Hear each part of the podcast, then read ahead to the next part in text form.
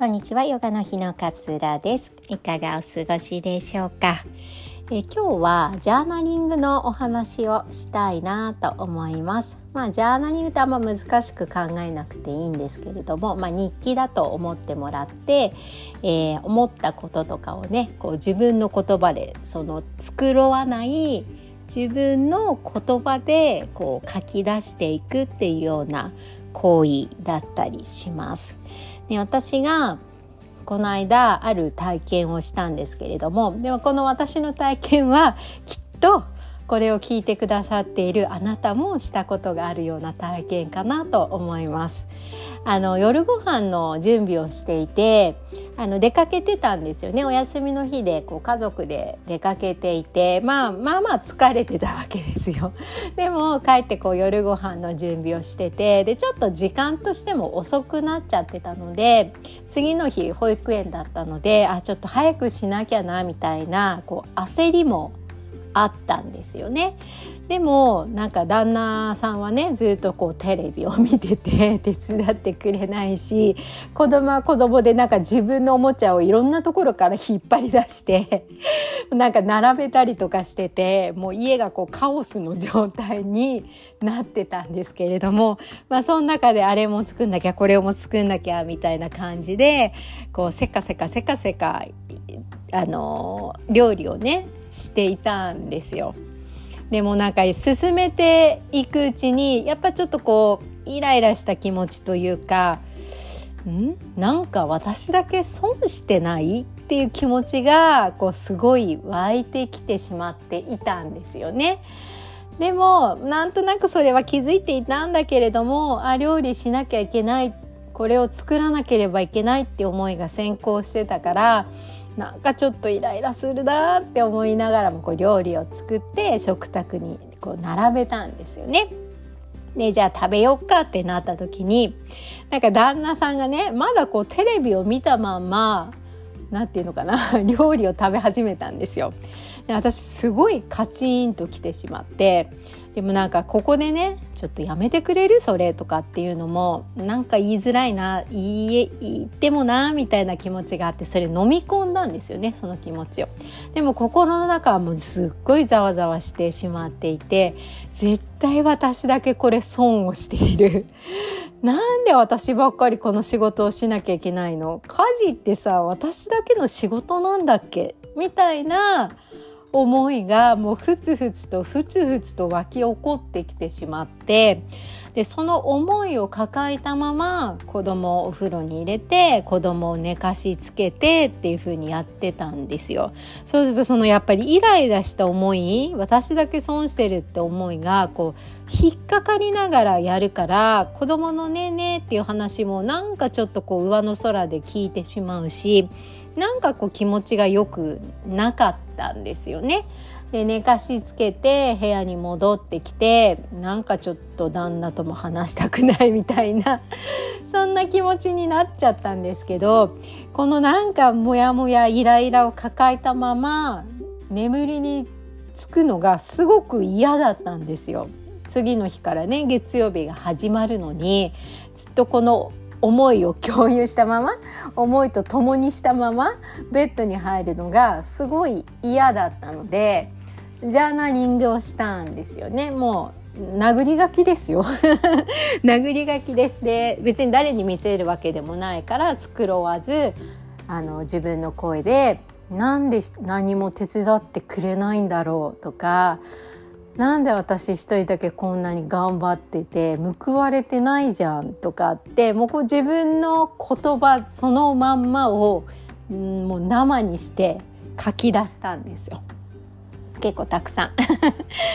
でも書き出してみると書き出してこうそれを眺めるっていう行為をするとその自分とのこうイライラした感情とやっぱり距離を置くことができるんですよね。ずっとそれを心の中に入れたまま何かをするんじゃなくて一回心の中から外によいしょと取り出して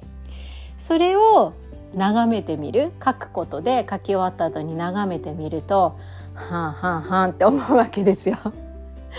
あこういうふうに思ってる。こういうことってまああるよね。前もあったあった。とかっていうふうにちょっとこう感情と距離が置けると少しね自分の心の中にその感情を一回取り出したことで余白ができるんですよね。余白スペース余裕みたいなものが生まれてくるから少しねクールダウンして考えることができるようになるんですよね。私のこう尊敬するヨガの先生がねおっしゃってたんですけれども